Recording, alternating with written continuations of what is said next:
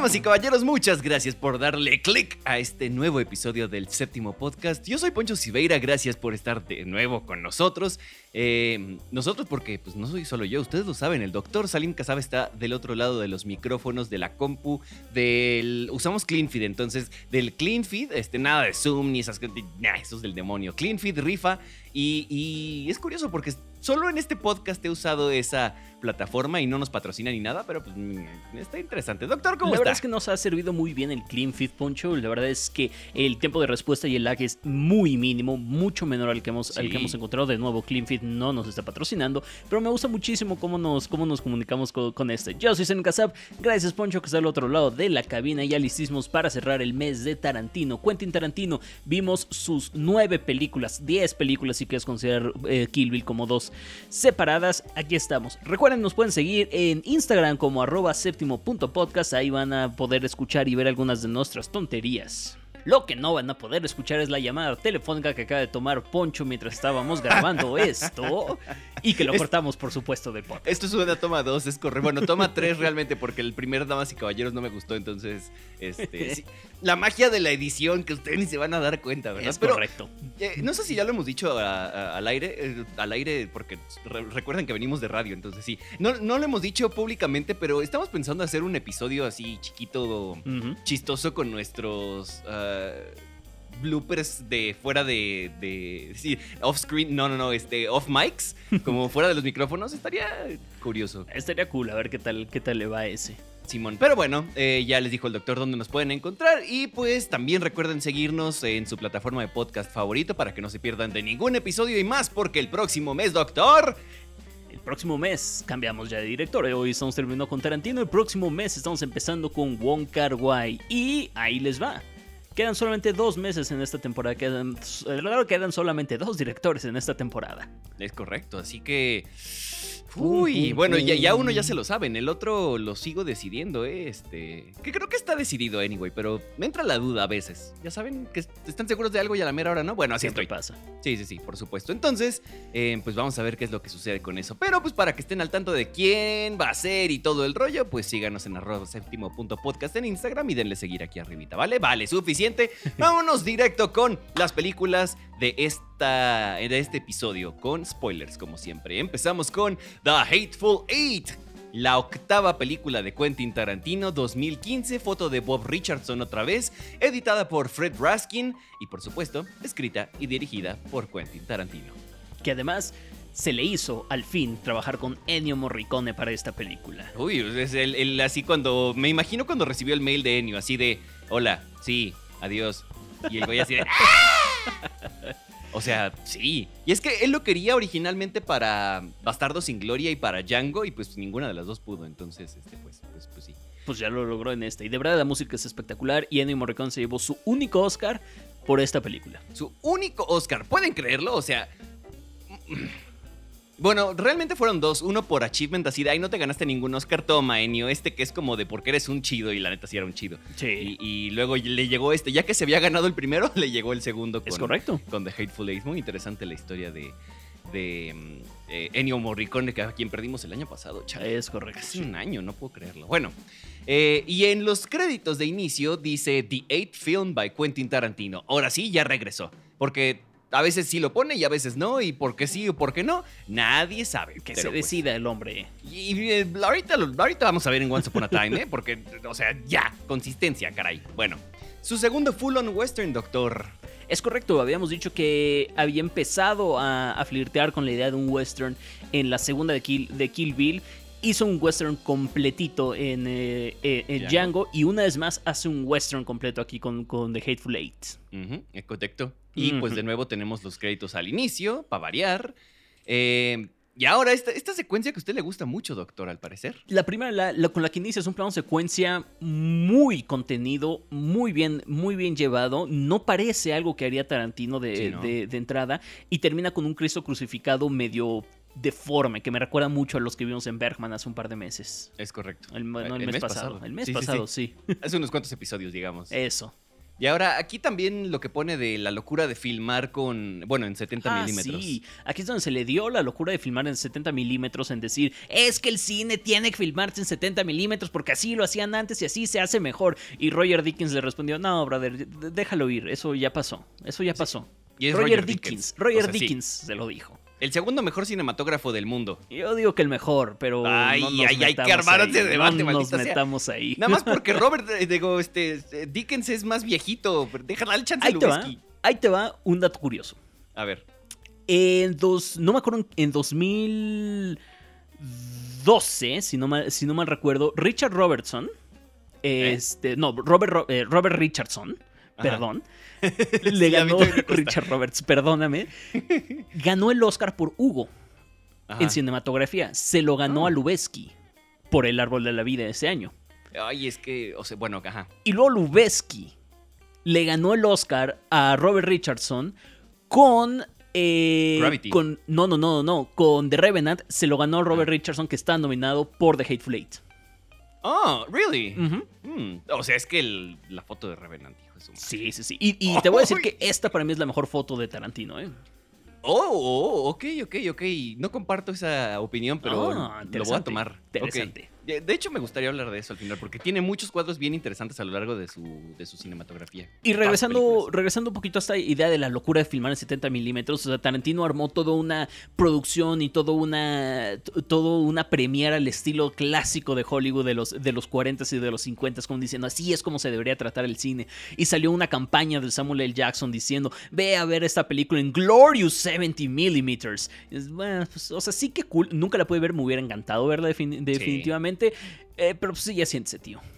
Sí, o sea, si fuera nada más por el. Vamos a ver estas nuevas generaciones que no tuvimos el privilegio de ver Claro. o de vivir esas cosas, pues va, ok. Pero si es como así se debe de hacer, es como sí, ya siéntese, tío. O sí, sea, justo, ya. justo. Bueno, eh, vam- vamos a empezar con este juego, doctor, que se llama Tarantino otra vez. Bueno, capítulos otra, vez. Samuel L. Jackson. Otra vez. Primer protagónico en Tarantino, eso sí que ni qué. Bueno, este, con Pulp Fiction, pero es compartido, ya Es saben. cierto, Y- sí, sí, y- sí. Y bueno, así.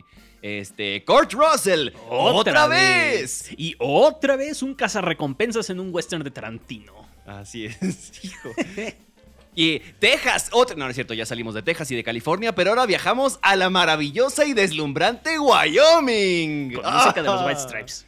Ah, eso sí, bueno, la música de los White Stripes, o sea, sí, pero Wyoming, o sea, come on. ¿Qué hay en Wyoming? Además de esta película.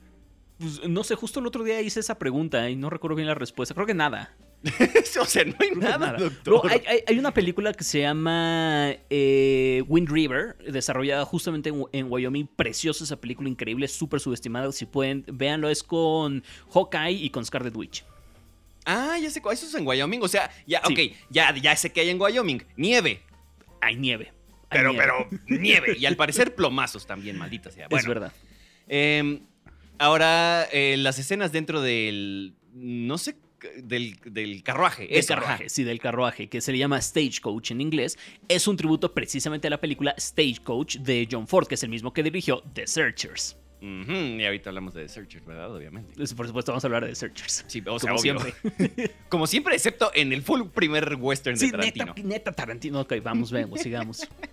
Bueno, em, para empezar, hombres burlándose de una mujer, nada raro en películas de Tarantino, pero es curioso porque esta vez la mujer está, lo está disfrutando o como que hasta lo provoca, ¿no? Así de, ah, sí, este, tu carta y el escupo y la fregada y lo que quieran, ¿no? Parece que tiene un plan. Digo, cuando lo estás viendo es así como de, ok, esta morra tiene un plan, o es muy mensa, o es muy cínica y le gusta, Claro, no sé. claro, claro. Entonces, eh, eh, dentro de la fórmula de Tarantino de las mujeres, que pues también creo que hay tres mujeres y a dos las matan muy rápido y bueno, así.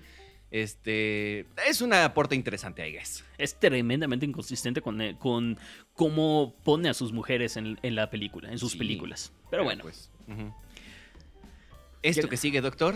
llegamos a una primera línea muy interesante que dice, tú fuiste a la guerra para esclavizar negros, yo para liberarlos. Tantita carnita la que nos deja hablar Tarantino, muy bien. Y por ahí te- eh, eh, siento que es como un follow-up lo que viene después en una escena del, del- ya que están comiendo su sopita, su Sí. estofadito.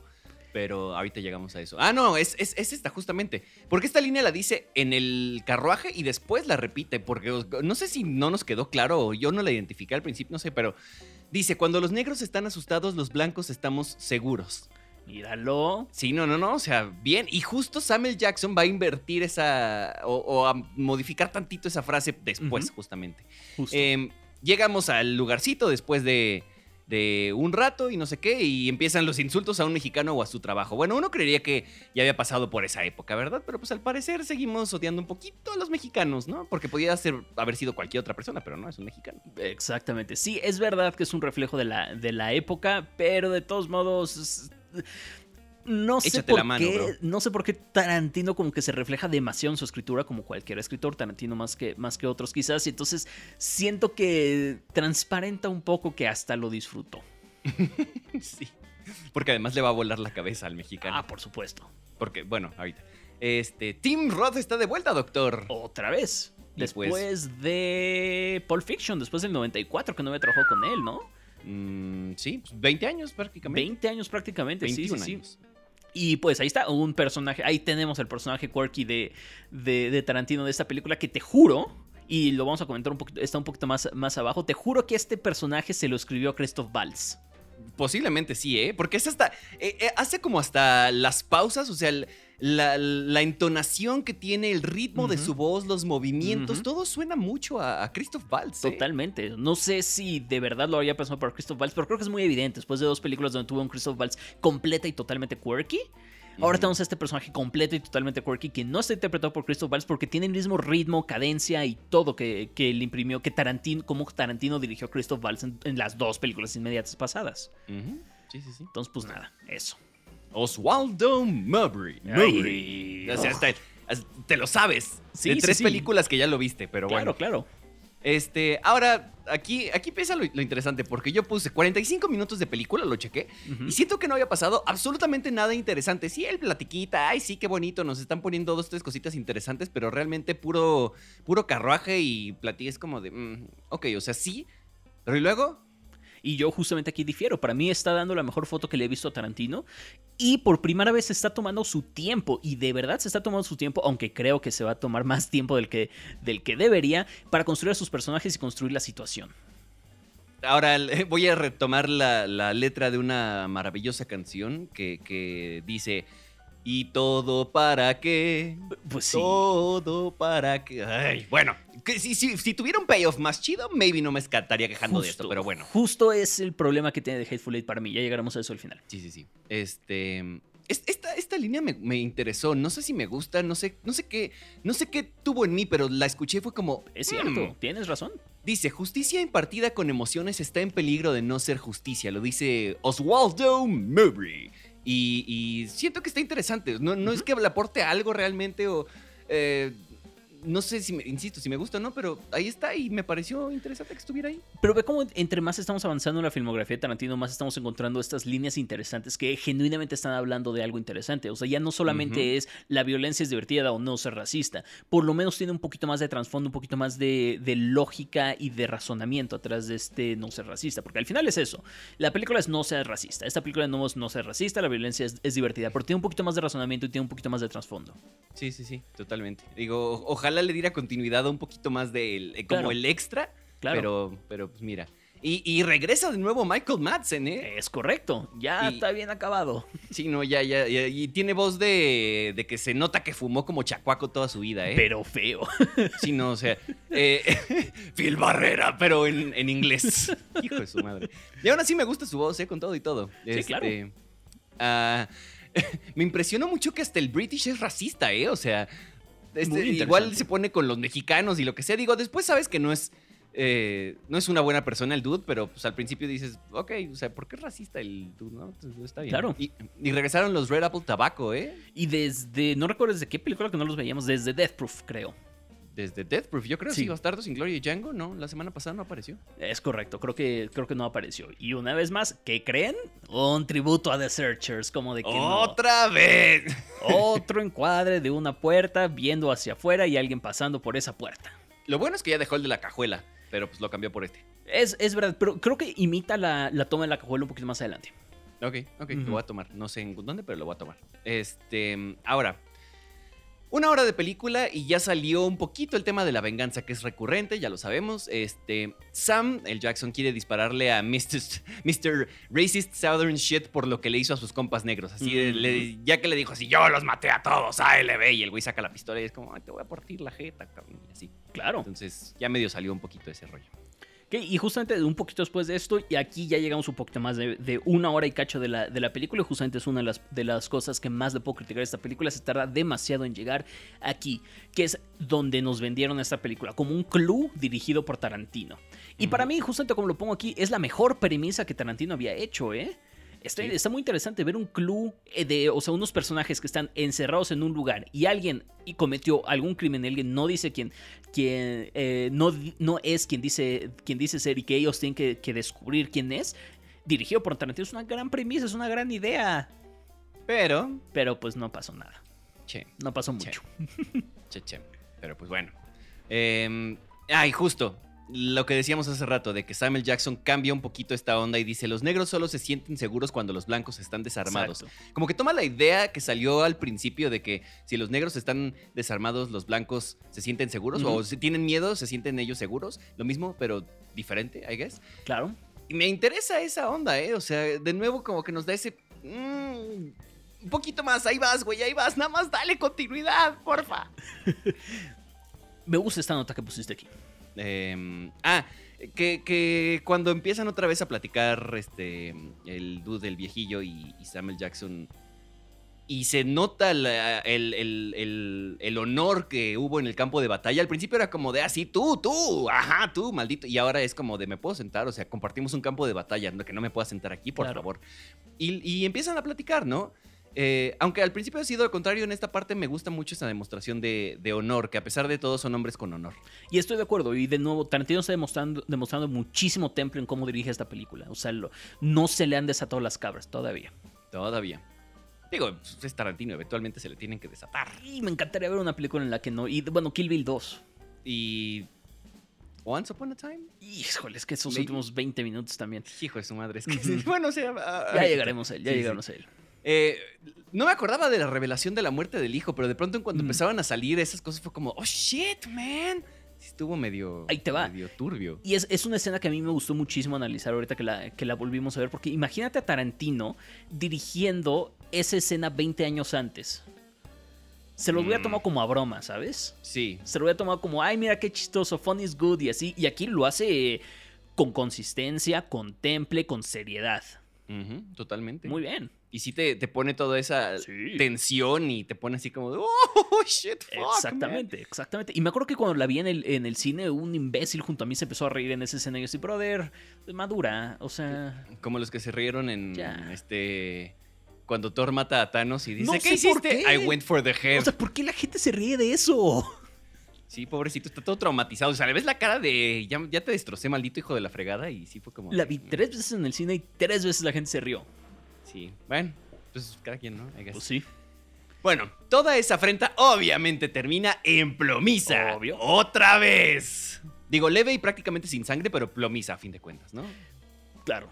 Y pues sí, este, y Tarantino narrando la película porque why not? Pues Narrador, porque él siempre quiere tener cierto, cierto spotlight. Siempre interrumpiendo a Leonardo DiCaprio en las entrevistas y demás, porque pues así le gusta. Sí, es- eso me da mucho, mucho coraje. Sí, siempre que él quiere ser protagonista de, de- de- de todo lo que hace. ¿eh? Digo, si- siendo un autor, pues está bien que quieras explicar y lo que quieras. O sea, a veces no tanto como lo hace, lo hace este dude, pero, you know, eh, ok. Anyway, eh, tenemos tiempo para ver a Domergu tocando guitarra, ¿no? Este, eh, comparto un poco la opinión que dices aquí de, de, de que es un momento sereno que sí le cambia el pacing y lo que quieras. Pero sí, ya, o sea, ya, vámonos para adelante, Pero ¿no? sí, Porfa. ya estamos cerca de las dos horas de la película ya. No ha pasado, Ya. like, han pasado tres cosas y ya. Venga, Tarantino, ya te, ya te volaste. Aprende a editar tus películas también. Sí, porfa. Sea, Ujú. Creo que con todo y que Fred Raskin lo hace bien, o sea, Sally era, era una chidota en lo que Sí, no, totalmente. Y ahora, justamente aquí noté en, este, en esta escena de Dormergue, eh, Dormergu, como se pronuncia. Hasta ellos lo pronuncian diferente, así Sí, que... ¿Verdad que sí? No shame, sí, sí, sí. Claro, sí, por eso está tan confundido durante la película. Noté algo muy interesante en la, en la dirección de Tarantino. Cuando ella está, está tocando, en el fondo, en el segundo plano, podemos ver a los otros personajes abriendo, cerrando la puerta y haciendo cosas. es algo que no, que si volteas, que si regresas y ves Reservoir Dogs, tiene una dirección espantosa de extras en la, en la escena. Espantosa, Poncho. O sea, ves al, o sea, la cámara puede enfocar a la persona que está hablando y los demás no están haciendo nada, no están ahí parados así porque Tarantino no sabe dirigir, no sabía dirigir a grupos de personas en ese momento. Ahora ya lo está haciendo. Sin embargo, tiene un problema con los, con los personajes que no están en la escena en esta, en esta película cuando se, cuando se sueltan los, los, balazos y demás, los personajes que estaban fuera de la escena, los que no son Samuel L. Jackson y este y este el otro, el otro racista, no aparecen en la escena en ningún momento, no reaccionan, no hacen absolutamente nada cuando se están empezando los plomazos. Y ahí te va otra cosa, cuando este, el otro racista, el que idolatraba al general que mata a Samuel L. Jackson, no hace absolutamente nada cuando mata al general. Después de que ya nos lo bildopeó como déjalo en paz, no lo andes molestando, tú ni le vas a hablar. Y cuando lo mata no hace nada. Y de hecho en la, en la escena exactamente siguiente, cuando cortamos, agarra su saquito y bueno, pues ¿quién quiere un café? brother Tarantino, o sea, también entiende a tus personajes, brother. Sí, de acuerdo. no lo había notado, pero sí es cierto. Así, literalmente sí, eso. Bueno, ¿Quién quiere un café? Sí, bueno, pues ¿quién tiene hambre? Sí, sí. Well, who's hungry? Ay, gran, gran, gran momazo, gran sticker. Anyway. Em, y pues obviamente, ya nos habíamos tardado. Comienza el Bloodbath con el venenito, ¿verdad? Exacto. Porque todos los venenos hacen que escupa sangre como estúpido. Y así. Y ahí te va dato curioso. La, la guitarra que destruye Kurt Russell en la, en la escena pasada era de alguien del crew. Era una guitarra real de ah. alguien. Y de hecho, si, si vuelves a ver la, escena, puedes ver a Jennifer Jason Lake volteando a ver a la, este, o sea, rompiendo personaje y volteando a ver a, las personas así como que, oigan, no manchen. Chale. Bueno. Ay, no, pobrecito vato, espero que le pobre haya vato. otra. Qué poca. Bueno. Y ahí te va, justamente tuvieron que ajustar el guion porque de hecho el personaje de, de, Cole Russell no se tenía que morir aquí, pero el brother al que le, rompieron la guitarra envenenó el café de Cole Russell, entonces no es cierto. Este güey, yo sé. Y Kurt Russell está muerto, pero después regresó de la Kurt Russell en realidad está muerto.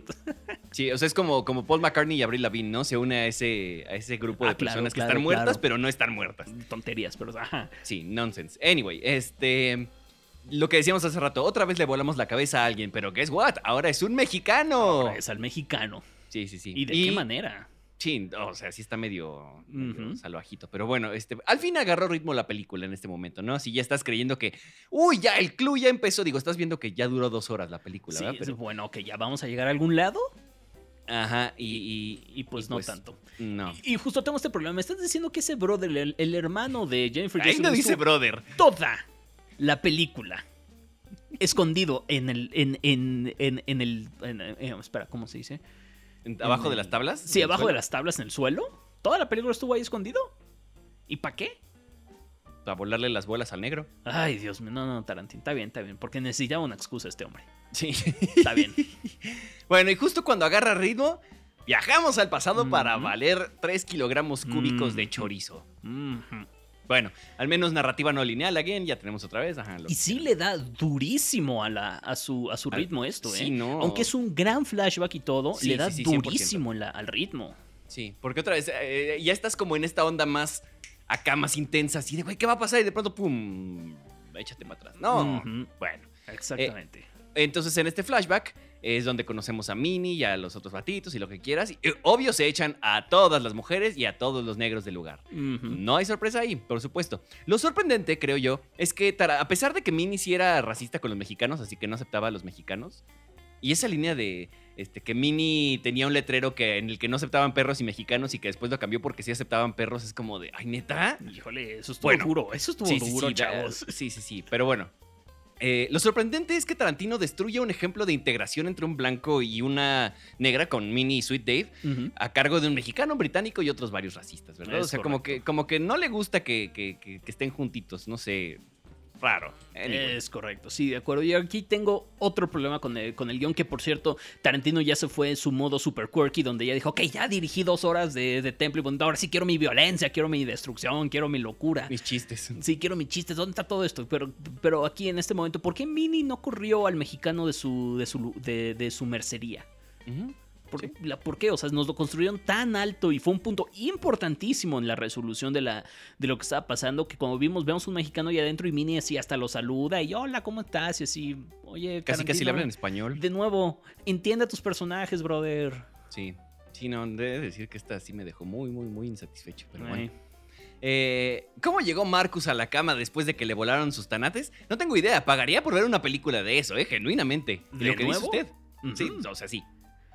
De- de- de- de- y, y en general, ¿cómo terminaron ellos con la Upper Hand después de que se armaron los, los disparos? Ellos estaban de- de- destruidos y tenían otras tres personas del otro lado. ¿Cómo terminan ellos con el Upper Hand ahí? No, yo qué sé. No los problemas de este, del guion de, de- en No este sé, guion de. Tarantino. Qué No bueno creo que, sea no por la magia del cine. Qué, qué- qué bueno que no estuvo nominado al Oscar, por cierto, este guion. Sí, no.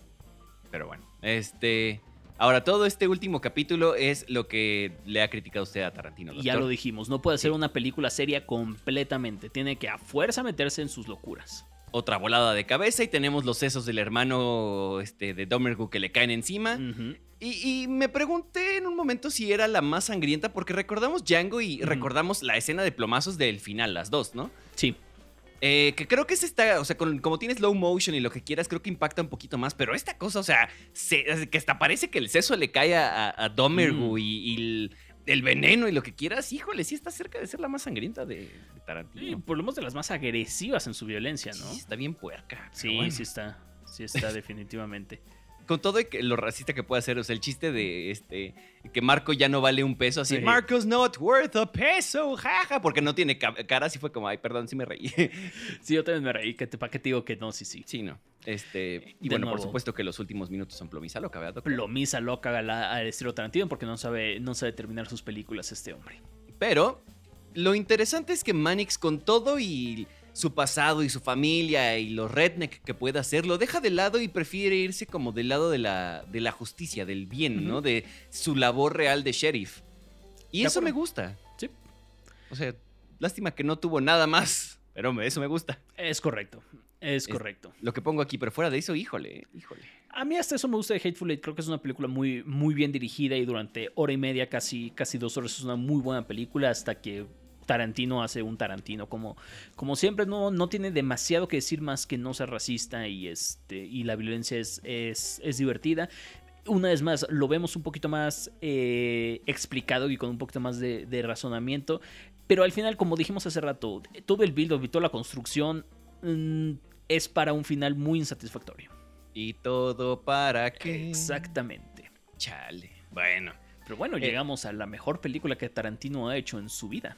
Al platillo fuerte de la tarde, de la noche, del día. mes. No les dije eso, ¿verdad? Buen día, buena tarde, buena noche, donde quiera que nos estén escuchando. Anyway, este. Del mes, iba a decir justamente, ¿será del mes? Para mí sí. Sí, no, para el doctor o sí. O sea, estaba esperando este último este, Sí. viernes de abril para poder hablar acerca de Once Upon a Time in Hollywood. Ay, me po- podré, podré incluso odiar a Tarantino. Ay, güey, ok. Pero me da un coraje que me guste tanto esta película porque es de Tarantino. Y todavía la viste otra vez. Híjole. ¿Y, y sigues igual? Sí, me encanta esta película. Y abajo vas a ver mi nota de, o sea, del amor que le tengo a esta película. Ok, ok. Es que hace rato la chequé y no estaba, entonces. eh, ya, estoy emocionado por ver eso. A ver qué tal. Digo, no es que, no es que a mí me guste Tarantino. mi- una de mis películas favoritas de nuevo es Bastardo sin Gloria, sí, pero fuera de eso es como, ah, sí, Tarantino, qué chido, ¿no? Anyway, 2019. Ya, tiene dos años, sí. Este, foto de Bob Richardson otra vez, editada por Fred Raskin otra vez, escrita y dirigida por Quentin Tarantino, por supuesto, pero este, dice a film by Quentin Tarantino, ¿no? La novena película de Quentin Tarantino. ¡Caray! Decídete, brother. Sí, no, o sea, sí lo, eh, eh, es más, hasta le conviene por esta onda de que nada más voy a hacer 10 películas y me voy a retirar por mercadoteca, o sea, lo que quieras. Ya elige una, por favor. Sí, ya elige una, por amor de Dios. Pero bueno, este es la tercera película que tenemos con un logo clásico. Fue Universal, no, la cuarta, perdón. Universal y tres veces Columbia con esta, me parece. Sí, me parece que sí. Entonces, pues, pues qué cool. Y, y Right of the Bat, Grito Wilhelm. Luego, luego un grito Wilhelm. Qué hermoso. Porque los estamos contando, damas y caballeros. Sí. Es correcto. No todas sus películas lo tienen, pero casi todas. ¿eh? Yo no escuché en Hateful, en Hateful Eight. Un grito Wilhelm. Mm, No, creo que no. No lo recuerdo. Otra razón por la que no me gusta. tanto. Bueno, Este, ahora, es curioso porque los créditos no están al mero inicio, como, como, como siempre. Eh, primero nos da un mini background de los, pre- de los personajes principales y esta onda de como el documentalito, ya saben, este, de Bounty Law. Y no son los créditos de siempre, sino que nada más son los, los actores, o- o- bueno, este, los principales, por es así correcto, decirlo. sí. Entonces, está, está interesante eso. Sí, y de hecho la película nos mete luego, luego en un western, no es un western real, o sea, la película no es un western, sino que está imitando o nos está metiendo en un show que era un western en ese momento. El show creo que no existió, se lo inventó Tarantino, Sí, no. eh, pero muy interesante. Sí, sí, sí. Y lo que hicieron en muchos aspectos en esta película es bien, bien, bien interesante. Y lo- cómo lo lograron también. Sí. A mí me... Hay cosas que sí digo, güey, ¿cómo? Pero ahorita. Gran Eh, diseño de producción y justamente puta, agregando sí. un poquito un poquito esta parte que empezamos con este western de la época clásica de los de los eh, 50s y principios de los de los 60s de Hollywood y de pronto te golpea la realidad de que eso ya no es la norma en el Hollywood en el que estamos viviendo en este momento, que es final de los, de finales de los 60s. Ujú, es correcto. Y pues nada, de eso se trata la película, por lo menos Tarantino nos está dando algo diferente de qué hablar en esta película. Al fin, creo. Este... Ahora... Cuando está platicando con el personaje de Al Pacino, con Mr. Schwartz, este, o sea, el que sale en la película, bueno, que Rick Dalton está en una película, oye, no se cansa de, castigar a los nazis, ¿eh? O sea, Ah, pues está bien, está bien. hasta ahora con lanzallamas también y todo. O sea, no es que esté mal, sí, pero, pero tú ya les hiciste una película solita, ¿no? Bueno, no, no, se- no se ha cansado con los mexicanos, entonces yo qué te digo. Este, y Michael Madsen again, ¿eh? No lo recordaba en tantas películas del, del Tarantas. Yo tampoco, ¿eh? Yo tampoco, pero pues, pues bueno, por lo menos podemos decir que ese es su actor fetiche. Así como las patas, él, el Michael. Madsen. Sí. Y de nuevo, aquí es donde empezamos a, a tener la temática de la, de, de la película, que es cuando el personaje de Al Pacino le empieza a decir a, a Rick que le empieza a decir, oye, pues te están contratando en estos shows y eres el, eres el villano. Lo que está viendo la audiencia es que estos nuevos héroes te están, te están golpeando a ti. Tú ya eres cosa del pasado, tú ya no estás, tú ya no perteneces a este nuevo Hollywood. Ujú.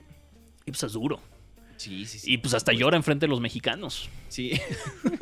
Es que dudo, o sea, eh, no, no, no llores frente a los mexicanos. Y, caray, Óyeme. Ya, o sea, o sea, sí, pero no, come on, o sea, bueno. Ahora, Marvin eh, Schwartz menciona a Mannix como alguien que le va a ganar, o sea, como uno de los, de los principales que le va a ganar a, a Rick Dalton. Recordemos que Mannix Claro. era el nombre del sheriff que, que- que estaba en Red Rock, en Hateful Eight, Exactamente. y de su familia, además. Entonces, creo que esta película, además de ser una carta de amor y lo que quieras a esa época de Hollywood y a la tele y al cine, lo que sea, creo que también es una película para buscar easter eggs de sus otras ocho películas, ¿eh? Oh, muy interesante. Ahorita quiero, quiero ponerlo sobre la mesa. Ahí está el de, de Hateful Eight, para Sí. empezar. Entonces, solo ténganlo en, en el tinterito también. Muy Digo, interesante. no sé qué tanto pueda desviar su atención de la película, pero ah, I guess it's fine, no sé. Em, me gusta que sigue esta parte de la exposición y el contexto de los personajes en conversaciones muy casuales como la que tienen Schwartz y, y Rick Dalton, pero creo que en esta película, a pesar de que tuvo muy buenas en otras películas, es donde realmente los puede perfeccionar. Claro, porque está, porque no solamente, o sea, porque no solamente está estableciendo una conversación interesante, está estableciendo personajes y está estableciendo temáticas, que es lo que le faltaba. Sí, o sea, y- siempre tenía esta onda muy casual en sus conversaciones, Sí. pero no pasaban de eso. Es como, hace una plática cualquiera, ¿no? En este caso ya le está poniendo un trasfondo mucho más interesante Totalmente. que cualquier otra, otra película. Ahora, cuando están saliendo del estacionamiento, le dice ya que no llores enfrente de los mexicanos y lo que sea. Le ponen a la radio y, y lo primero que escuchamos de la radio en esta película es la mención de la guerra de Vietnam y lo mal que le está yendo a Estados Unidos No lo había notado.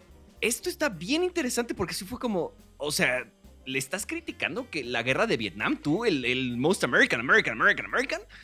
Ok, Y yo creo que sí lo está haciendo. sí, sí, sí. Porque na- nada más se oye ese cacho de, hoy nos fue de la fregada, ta, ta, ta, ta, ta, y de pronto, este, algo pasa, no me acuerdo, creo, creo- creo que se aleja el coche y, y ya no se vuelve a mencionar esa onda.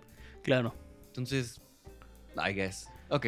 Sí, creo que sí lo está, lo está cuestionando un poquito por ahí. Pero bueno, entonces entramos con y nos presenta el personaje de Sharon Tate y a Roman Polanski.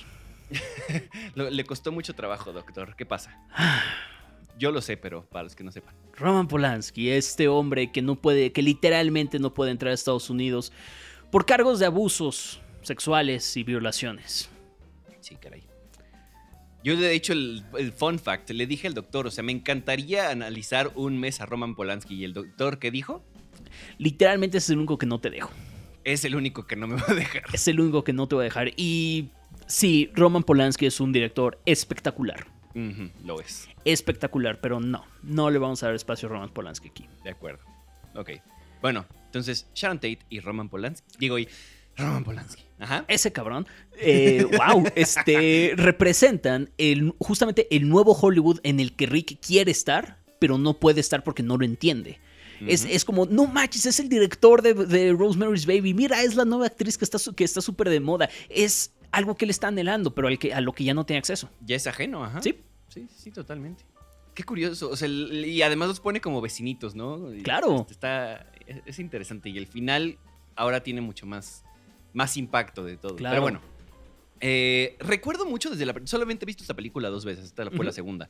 Pero me acuerdo mucho de esa escena en la que Cliff Booth maneja por Los Ángeles porque es todo un viaje realmente Sí. en, en muchos sentidos. Obviamente el trayecto del coche, pero la música, las estaciones de radio, la forma en la que maneja, o sea, que, que- que lo maneja muy bien y te da como...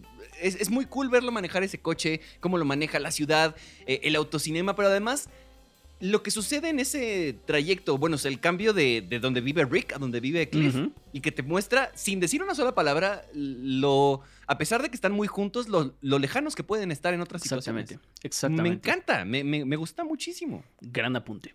Gracias. Y no, como lo pusiste aquí, en cada momento, en cada oportunidad que tiene Tarantino, está demostrando su, su amor por la época. Sí, totalmente. Me- me- como que me cayó mucho el 20 en esa, desde el trayecto, pero en el tráiler así de los, sí. los close-ups a varias cosillas, obviamente los el show de tele. al- Sí, sí, sí. Está viendo The Man from Uncle en la tele. Yo de eso sí no sé, no, no, no te sabría decir absolutamente nada, pero, pero, o sea, está cañona la, la representación de eso. ¡Ay, el perrito que me cae Es lo bien! mejor de la vida esa escena. Me encanta cómo le prepara su comida al perro y el perro ahí esperándole y babiándolo. Es lo mejor. Sí, es, es bien bonito. Es que además, o sea, al principio está como de sí, atento a lo que quiere, a todo el rollo y lo que sea, pero ahí está babeando el perrito. Ay, está bien bonito. Completamente. Qué bonito. Bueno, este, lo que decíamos, el contraste de Rick y, Cliff marcado solamente con pura, puro, puro, puro visual, realmente. Puro visual. Eh, esta parte de las líneas de Rick Doctor. Se me hizo muy interesante porque justamente Rick practica, lo vemos practicar sus, sus líneas en su, en su alberca al final del día. Y luego cuando lo ves dando sus líneas después, este, cuando están grabando el show, es muy diferente cómo las, están- las está practicando y cómo las entrega. Pero es curioso porque a pesar de los identificas luego, luego. Sí, O sea, el- tú sabes, si tú has escuchado esto, ah, sí es cierto. Claro. Eh, ahora vemos otra vez a, a Polanski, a- perdón, a Polanski y a Sharon Tate y, y de camino a la fiestecita en la mansión Playboy escuchan Hush de Deep Purple, ¿eh? Y mira que sí extrañé bastante la musicalización esta de, de Tarantino, ¿eh? Y lo está haciendo muy bien el maldito. Sí, sutil, pero muy bien. Sí, lo está haciendo de verdad muy bien. Ahora, no sé, doctor, no lo sé.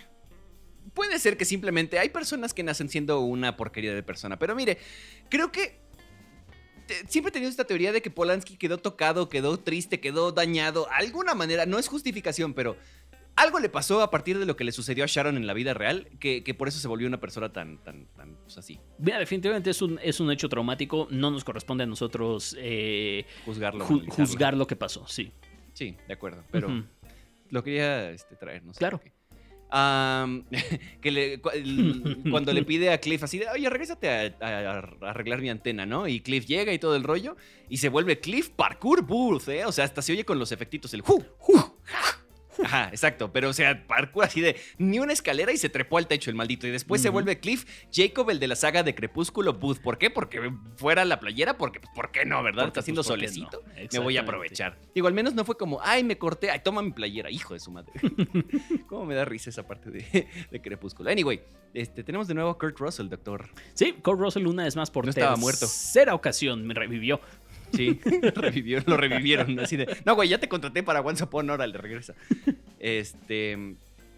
Ahora, eh, Damon Harriman, que interpreta a Charles Manson en la serie de Mindhunter de Fincher, que ya analizamos, recuérdenlo por si no lo eh, han escuchado, este, aquí en el séptimo podcast, sale en esta, en esta película. Se me hizo un gran toque, realmente. O sea, como ya sabes que él es Charles Manson si viste Mindhunter, si no, pues ni modo, ¿verdad? Pero, pero pues sí. Y no sabía este, este dato. Ahora se me hace rarísima la, la, la escena porque lo presentan con música cool y justamente cuando él se va disminuye la música cool con la que, con la que lo están presentando. Entonces eh, me causa un poquito conflicto. Pero nada, nada que le quite el impacto a No, toda la no, no, no, no. Sí, no. De hecho, no me había dado cuenta, lo voy a checar ahorita. Porque sí. Ahora, Le voy a preguntar, doctor, ¿qué opina Mm. usted del portrayal de Bruce Lee en esta película, en este flashback? Ok, ahí, ahí te va, porque sí, como lo pongo aquí, tengo opiniones al respecto. Ahora, la, cosa, la cosa es, a mí me gusta mucho, mucho Bruce Lee. Pero ahora hay que tomar en cuenta que la manera en que nos presenta y cómo pone a Bruce Lee en esta escena viene directamente de un flashback que está teniendo Cliff. Claro. O sea, eso es como Cliff ve a, a- a Bruce Lee, no necesariamente Tarantino. Porque después hay otra escena, do- literalmente nada más es dos segundos en los que sale otra vez Bruce Lee enseñándole a Sharon Tate los movimientos para su película de Wrecking Crew. Y en esa dice solamente un- una línea, pero es un Bruce Lee completamente diferente al que nos presentó Cliff. Entonces, simplemente es como Cliff recordaba a Bruce Lee, o como él cree que es Bruce Lee, o como Cliff recuerda ese momento donde él es el héroe, se está poniendo como, como el héroe a sí, a sí mismo porque le ganó a Bruce Lee, según él, en una, en una pelea. Entonces, no creo para nada que Tarantino odie a Bruce Lee ni nada. De nuevo, tu- tuvimos otra escena un poquito más adelante donde lo pone muy amable, muy interesante. Ok, ok. Ujú. Va, va, va, Lo voy a tomar. Y esto de. Mencionan a. Mohamed Ali. y- ¿Qué es? ¿Sonny Liston? Sonny Liston, sí, bueno, nada más, esto es eh, como, como yo fan- siendo fan, de, fan del box, menciona la, la primera pelea de Ali contra Liston, que fue en la que Mohamed Ali se volvió por primera vez campeón de peso pesado del el box. Once Upon a Time in. No, ¿cómo era? Este, One Night in Miami. Yo, Once Upon a Time in Miami, no. en me One Night, justamente, One Night Miami es la noche, es la noche en la que se, se convierte en esa En precisa campeón. pelea, sí. Luego pelearán de nuevo y Ali le volvería a ganar. Sí, así como, esto es mío, perro. Ah, bueno, toma. Este. Ahora, Janet sale en Death Proof y en Hateful Eight. Sí, es cierto. Sí. Pero son personajes diferentes, ¿no? Pero. Personajes completamente diferentes, pero es la misma actriz y no lo había notado, que salen tres películas de Tarantino ella. Sí. Creo que se llevan muy bien, ¿eh? Porque además en Death Proof la hace de ella misma. Es este. Oh, cierto. No me acuerdo cómo se llama. Es verdad, sí.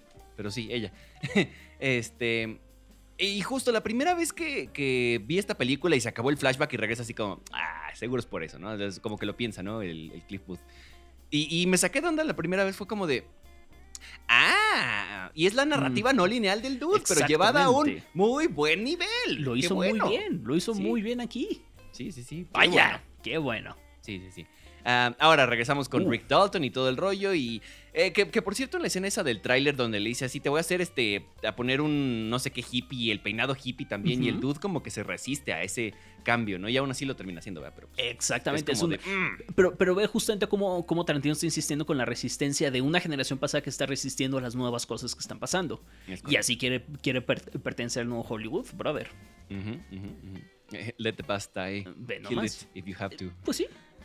Ah, bueno, eh, y ahora en el set, entonces me encanta el papel de la, de la chamaquita, porque es esa, por fin, una, una mujer, bueno, una, en este caso es una chiquita, ¿no? O sea, tiene que Ujú. ocho años, decía, este, que realmente, a, a pesar de que tenga algunas cosas medio controversiales de, que- de ay, este, me gusta que me llamen con, so- con mi- el nombre de mi papel en el set y lo que sea, la neta es que es una chica muy madura y, que le viene a enseñar algo de alguna manera a, a- a Rick Dalton y estar con él y apapacharlo cuando le dice así de, ay, ¿qué estás leyendo? Ay, la novela de este dude que ya está de bajón y no sé qué. Y Exactamente. esa escena me gusta mucho y el payoff que tiene después es más fuerte por este setup. Totalmente, totalmente. Y ahí está una, al fin, metáfora de Tarantino en esta, en esta película, Poncho. Es este, justamente esta metáfora de, ay, estoy leyendo esta historia de esta, de esta persona que ya no sirve y que ya no se encuentra a sí mismo en el lugar en el que está viviendo y empieza a llorar y así. Y va, bueno, que se está identificando con él. Llega la niña Arabella. Este, Arabella. y oye, ¿cómo te ayuda? Ay, algún día te va a pasar esto a ti, niña. Ay, Tarantino, no me lo tienes que explicar. Ay, sí es cierto. Pero que además le dice, ¿te va a pasar qué? No, nada, que no, no. No, no, no, que todo bien, todo bien. Ay, chale. Bueno, he tried y lo estaba haciendo muy bien, pero, pero bueno, este... Ah, eh, eh, aquí empieza una parte en la que el doctor se vuelve completamente loco, así de avienta los tenis y todo y se va, hace el sombrero y se larga. Sí, Las escenas de Sharon en la calle. Ver a, ver a Sharon Tate pasear por la calle y simplemente ser feliz y demás, simplemente me vuelve absoluta y completamente loco. Me vuelve, me enamoran todas esas escenas y todas esas secuencias. Margot Robbie interpreta a una Sharon Tate con un carisma de mil soles, Poncho. Sí. Espectacular. Pero eh, ahí hay un dato curioso interesante. Cuando entra a, a la librería a recoger, el, ahora sí que el libro que quería, que quería comprar, acaricia una figura de un halcón maltés. Que es precisamente el halcón maltés de la película El halcón maltés con Humphrey Bogart. Oh, ¿y Ujú. nomás? Sí, sí, sí. Fun, eh, doc- ¿qué- ¿cómo, es, ¿Cómo es este? Salim Doctor Fun Facts Casab. ¿Le gustó? Sí, sí, sí, lo tomo, lo tomo. Ok, va, gracias. Em, ahora, entiendo el cameo que, que hace Rick en la serie de los nazis. Este, o más bien, entiendo que ese cameo, en- no sé qué serie es, pero eh, siento que es- creo que es una serie real y lo pusieron a él sobre la imagen de otro actor. Mm, ah, sí, sí, sí, sí, sí. Es este, no es una serie, es una película, es The Great Escape, Ah. es una película clasiquísima con este, con Steve McQueen. Ahí la tengo, pero no la he visto. Ah, vaya. Sí, sí, sí. Ok. Y, o sea, parece imperceptible. Yo la primera vez que la vi fue como de. ok, Está muy es bien otro- hecho. Sí, no, no, no, está muy, muy, muy bien hecho. Es, es otra de las cosas. Eso, la- las secciones de radio, que pues ya me dedico a la radio, entonces, ¿qué les voy a decir? Y este. Todo el diseño de producción es fabuloso. O sea, y, y chequé. Sí ¿Quién ganó el Oscar ese año? No se lo podía llevar nadie más. Porque No. sí está muy, muy, muy, muy cañón. no, sí está espectacular, sí está enorme. Fincher niveles de detalle en esta película, ¿eh? Totalmente, ¿eh? Y eso no es este, nada. este, que- o sea, no lo puede conseguir cualquiera. No, nada fácil. Ahora, el más grande fetiche de Tarantino, creo yo, hecho realidad. Patas, nos libramos por ellas, de ellas de dos películas. este, No sé, ni en. Hateful Eight ni en Django. Frente a una pantalla de cine. Completamente. Frente a una pantalla de cine. Margot Robbie, por, por supuesto, viendo la película de Wrecking Crew este, en ese momento. Eh, y es curioso porque estamos yendo y viniendo entre la historia de Sharon, lo que está haciendo nada Sí. más existir, y el problema que está enfrentando Rick y la grabación y todo el rollo, ¿no? Eh, lo que decía, nos estableció muy bien eh, tanto en la- las líneas que estaba ensayando Rick en su casa al principio como su eh, lo que comparte con Arabella y todo el rollo. Y, y a fin de cuentas me gusta mucho por dos cosas esta, esta escena. Por cómo te mete en la ficción del episodio, o sea que de pronto estás así súper clavado en la grabación y de pronto la riega y, y la música se detiene y entonces la línea, ah, sí, está esto, ¿no? Y los detalles como chiquititos que se van para atrás con todo y la cámara y después el payoff que tiene de ya me lo aprendí bien, hasta aventé a la niña que, ay, sí, perdón, este, estás bien, ah, sí, traigo mis pads y lo que sea, y le dice que es la mejor actuación Sí. y luego el director y todo, o sea, esas escenas, no sé, to- toda esa secuencia, aunque esté con eh, intercalada con lo de Sharon Tate y que le rompa un poquito el ritmo, me, me no sé, me encanta. Estoy de acuerdo, ¿eh? creo que la edición rompe un poquito el ritmo de las dos secuencias. O sea, Pero de hay los dos algo, lados. hay algo de... Creo que, eh, o sea, es para analizarse también esa parte de por qué está intercalando esos, esos dos. Lo que decía usted, doctor, al principio, de eh, cómo ella está en ascenso y cómo es la estrella que Hollywood está Claro. esperando en ese momento y cómo el otro dude le está costando la vida. Exactamente. Y, y- y está, o sea, a pesar de que le rompe un poquito el ritmo, hay algo de fondo en esa edición. Sí. Y eso no lo había Sí. hecho tanto. Sí a todo lo que estás diciendo, sí a todo lo que estás diciendo. Y es de nuevo, bueno. Rick, con esa escena, él está saliendo y se está dando cuenta que pues le tiene que echar ganas. O sea, no es así de que ya eres famoso y ya, ya tiras la flojera. No, no, no, hay que entrarle. Y hay que ser parte de ese Hollywood al que quiere entrar. Justo. Y ahora, eh, alguna vez vi en Twitter que usted puso Sí. ese cuadro de.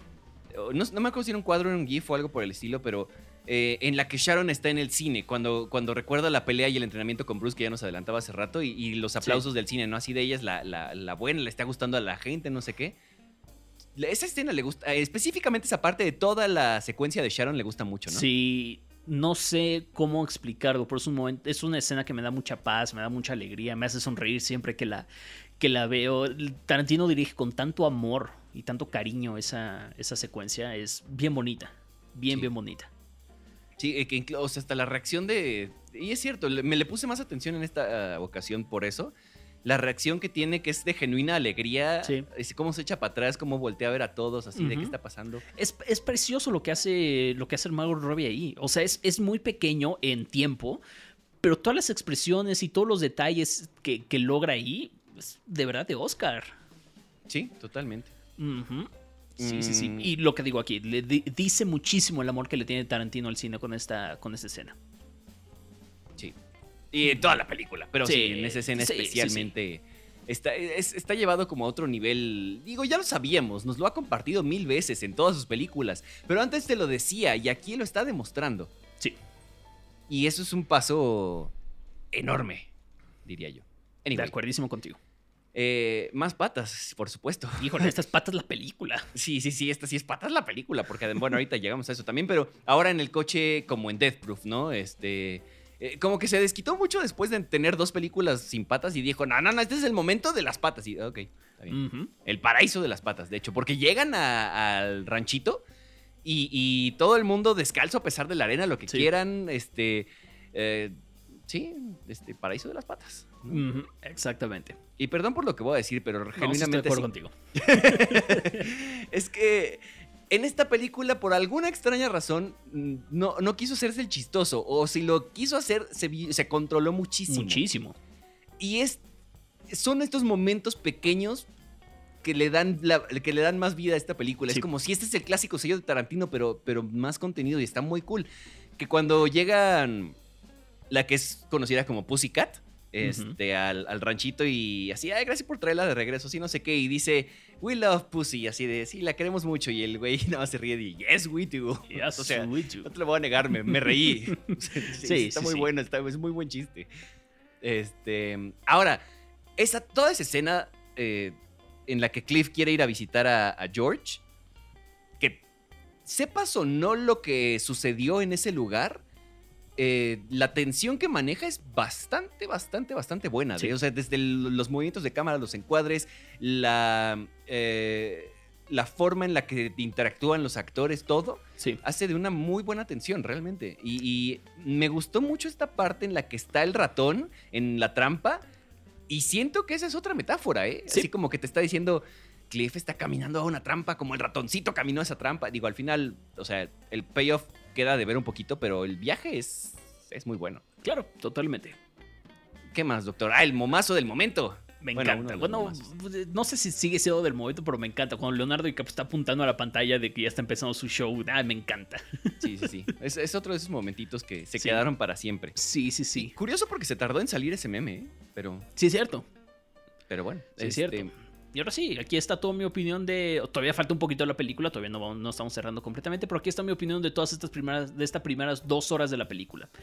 Em, toda este, esta secuencia de, de los personajes, de este fin de semana que pasamos con los personajes, este es mi happy place. Es Tarantino haciendo cine sin pretensiones y simplemente por el amor de hacer cine. Es un tributo al cine, es un tributo a los, a los tiempos en los que él vivió. Y es un viaje de personajes agradables y ya, eso es todo. No hay nada más atrás de estos, no hay pretensiones, no hay nada. Es Tarantino disfrutando hacer una película y tú disfrutando verla. Y sentándote y vámonos de viaje.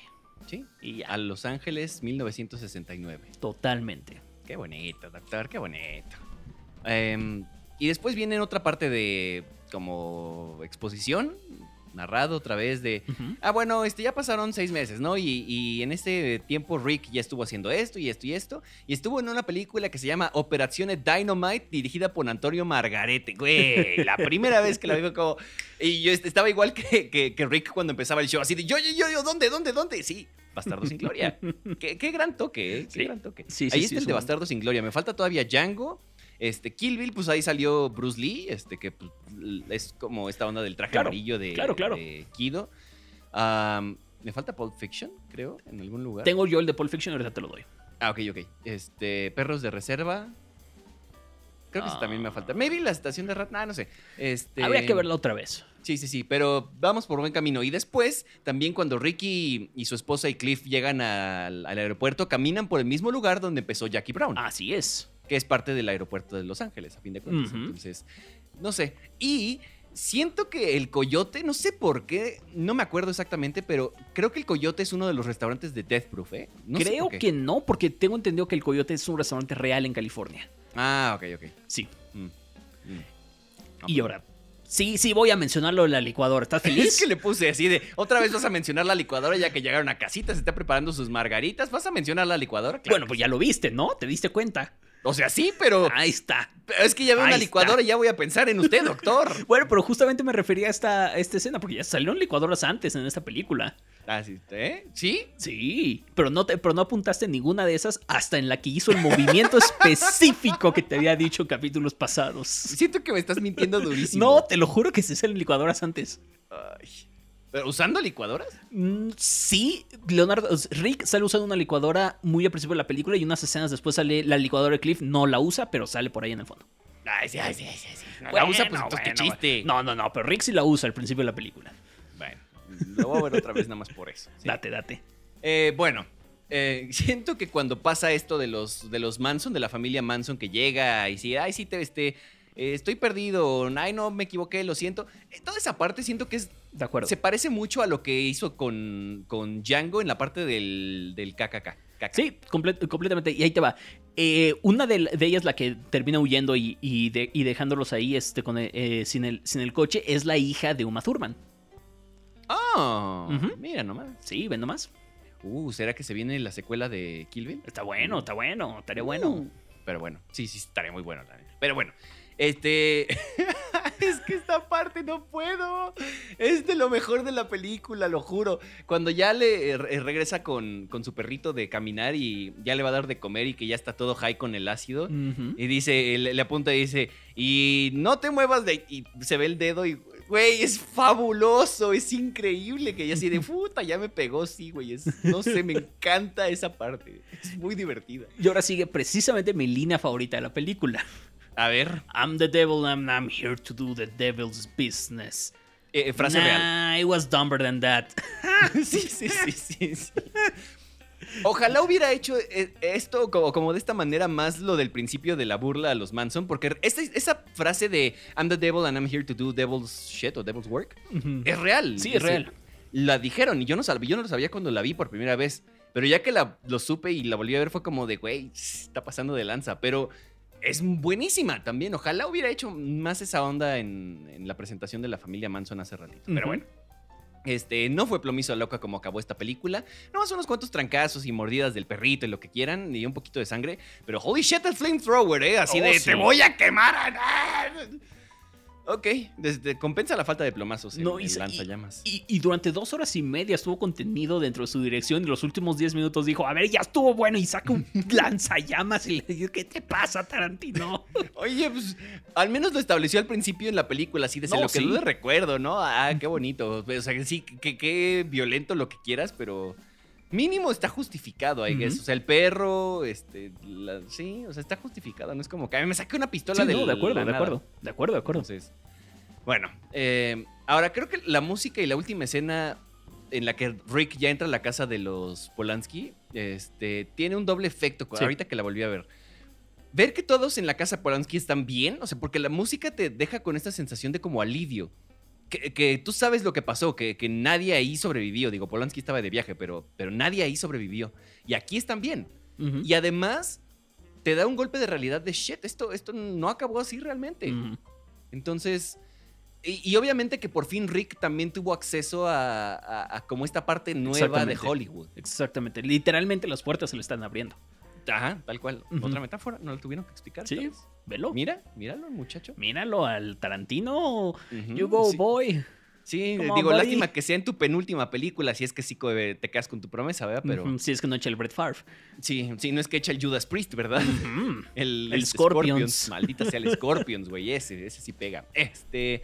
Curioso, no vimos el título de la película hasta este momento. Es correcto, es Muy correcto, muy interesante y no lo había, no había dado cuenta. Sí, nunca te presentan así. Esta es la película, nada más así. Esta es una película de Quentin Tarantino, obvio. Y ya. Pues sí, completamente. Y, me gustó mucho más esta segunda vez que la vi. La primera me gustó, pero esta vez fue como de, "Oh, ok. mm". Sobre todo después de ver todos los tropiezos y las cosas y las eh, que tiene en su filmografía. Esta vez fue una impresión muy, muy buena. O sea, ¿cuántas cosas negativas eh, dijimos? Claro. Muy pocas. Muy, muy pocas. Y hay algo muy bonito en esta película que no sé explicar. Mágico. Sí. Es la magia de. Esa sí es la magia del cine. Sí, esta sí es la magia del cine. Esta sí es la magia del cine. Me encanta esta película y no, no sé cómo explicarle. Pero Nada. yo no creo que sea la mejor de Tarantino aún así, ¿eh? Yo sí lo creo, pero, pero lo entiendo, lo veo, lo Close respeto. second. Close second. Lo respeto pero mucho. Sí. Es- Es que Kill Bill ahorita, no sé, tiene, tiene algo que me. me, Kill me Bill está espectacular, sí, ¿qué te digo? La mejor foto de Tarantino, ¿eh? Te lo voy a decir así. Uy, ok, ok. La de. Espera, ¿la Kill Bill o la de. o Once Upon? Kill Bill. Ah, ok, ok. Que sí Once lo Upon tomo. está muy cerca también. sí, pero- también, también. Para mí sigue siendo eh, The Hateful Eight, pero creo que es más espectacular o más, no lo sé, más de paisajes. Me gusta. Y es raro ver a Tarantino haciendo paisaje. Sí. Este, entonces yo Pero me es que Django también tiene paisaje. Ah, tienes razón, tienes razón, pero no sé por qué no me encanta la de Django. Ah, chale. Pero bueno, Llegamos a la pregunta del mes, doctor, del final del mes, ya que acabamos con toda la filmografía. ¿Qué es? ¿Es Tarantino un autor, Poncho? Quiero. Pidos. Pidos, me voy a tocar. estoy en la base, espérenme. Este. Para la gente que nos escuche fuera de México, van a decir: estos, estos vatos, estos vatos, no, est- estas personas, estos hombres que. Anyway, em, importante. Vamos a dejar. creo que tenemos que dejar esto claro. ¿La visión del mundo cuenta o no? Porque los tres meses anteriores sí hemos tenido una visión muy clara a través de toda la filmografía en Fincher, en Hitchcock y en Bergman. En Tarantino, ¿no? Creo que hay una visión de mundo con Tarantino, de todos modos. No Sí. demasiado ex- explicando, demasiado explícita, pero esta parte de el, el mundo antes era mejor y era más padre el cine antes y tengo la nostalgia del pasado y demás. Está eso como una visión del mundo, ¿sabes? O sea, pero tampoco hay una visión de la condición humana y eso, eso creo que es muy importante. Ok. Entonces, lo vamos a dejar con. Necesitamos ver. Tener una visión de la condición humana. Sí. Ok. O sea, para ser un autor fuerte, importante, sólido. Es que lo peor es que si le quitas eso, de todas formas, Tarantino va a ser un autor fuerte, sólido y del otro adjetivo que usaste. Y es que estoy contigo. creo- o sea, la respuesta para mí es sí. Tarantino es un autor. Aunque, aunque no me guste y demás, Tarantino es un autor. Tiene una. Tiene su visión. Tiene su. Su estética muy establecida. Ves una película de Tarantino y sabes que estás viendo una película de Tarantino. No tiene mucho que decir. Entonces su visión del mundo es muy corta. Y no está poniendo una, una visión de la, de la condición humana. Que es precisamente lo que hubiera necesitado para ser uno de los autores grandes, importantes del, del mundo. Como lo hemos dicho muchas veces, hasta en los autores hay clases. Es correcto. Pero sí, digamos que sí es un autor entonces. Yo creo que también sí. estoy con eso. Venga, De acuerdo. venga, Ok. venga. ¡Vanga! ¡Vanga! ¡Vanga! Vámonos, damas y caballeros. No sin antes decirles que la próxima semana. Es más, mañana ya es mayo. Entonces, este, pues la próxima semana, obviamente, será mayo. Y eso significa, doctor, que empezamos con el mes de Roncaway. Es correcto. Antes que nada, ¿qué opinan ustedes? ¿Tarantino es un autor? Vamos a, a ver qué opina la gente que nos está escuchando y que nos diga por ahí en, el, en Instagram, en arroba, eh, arroba séptimo punto podcast. Ahora sí, próxima semana comenzamos con el mes de Wong Kar Wai, o también conocido como Ronca Wai para Poncho, como de que no. Y no vamos a analizar la filmografía de Wong Kar Wai en orden cronológico. Tengo una razón muy específica por esto y no se lo voy a decir a Poncho hasta el final. ¡Ay, fale falo, doctor! Vamos a comenzar con Chongqing Express y con Fallen Angels, dos clásicos enormes, dos de los grandes heavy hitters de, de Wong Kar Wai. Vamos a comenzar directito con esos dos. Va, pues ahí está, damas y caballeros. Tenemos tarea para la próxima semana, tenemos porque no he visto ninguna, entonces, pues ya. Y recuerden que solo nos quedan mayo y junio en esta primera temporada Correcto. del séptimo podcast, así que si quieren ayudarme a elegir el director de junio, pues díganos, arroba séptimo.podcast y ahí mismo van a encontrar nuestras redes sociales para que pues, nos eh, digan sus opiniones y lo que quieran ustedes acerca del podcast, si les gusta, ¿no? Este, ¿Dónde lo escuchan? ¿Dónde nos escuchan? Eso estaría bueno también saberlo. Estaría bueno, sí. Y este, y pues nada, eso, damas y caballeros. Gracias por estar con nosotros en un episodio más. Nos vemos en unos minutitos o hasta la próxima semana, dependiendo de lo que ustedes gusten. Y mientras, pues disfruten las movies y todo lo que ustedes gusten y pues la vida, básicamente, ¿verdad? Doctor, gracias por acompañarme en este viaje que seguramente le hizo hacer muchos corajes. Su hígado ya está este, a reventar, seguramente. Pero espero que la haya pasado bien en este mes interesante y diferente totalmente del séptimo podcast. Hasta eso sí, fue una, una- un ejercicio bien interesante ver toda la filmografía de, de Tarantino, porque aparte es la- el primer director del que literalmente vemos toda su filmografía. Este, bueno, si quieres de Crepúsculo al Amanecer, no la vimos, ok, te la puedo tomar. Pero su filmografía oficial la vimos completa. Entonces fue muy interesante verlo. Muchísimas gracias, Poncho. Y pues nada, nos escuchamos la próxima semana o la próxima entrega en unos próximos minutitos, cuando analizaremos la casi filmografía completa de Wong Kar Wai. Can't wait. Neta.